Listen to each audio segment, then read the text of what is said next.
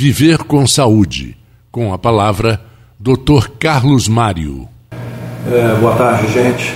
É, em relação ao diagnóstico precoce, que tem surgido inúmeras perguntas, tá? É, eu gostaria de dizer o seguinte: o diagnóstico precoce é fundamental para a prevenção do câncer de mama. Tá? Ele salva vidas, tá? Salva vidas mesmo. Tá? Então, eu queria passar para vocês o seguinte: o diagnóstico precoce é a descoberta do câncer de mama em sua fase inicial. Salva mais vidas do que o tratamento de câncer de mama.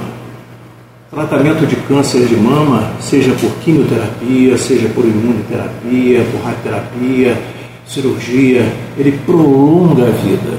Tá? Quando o diagnóstico precoce, o rastreamento dessas mulheres, ele salva a vida, por quê? Porque descobre o câncer na fase inicial. Tá? Isso é fundamental, tá?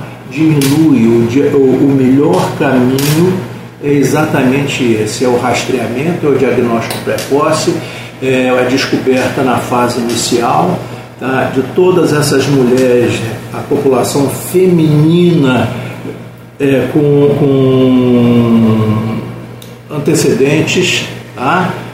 antecedentes, tá? e a população acima de 40 anos sem sintomas. Tá? Isso é fundamental para que a gente tenha um, um, uma diminuição dessa taxa de mortalidade.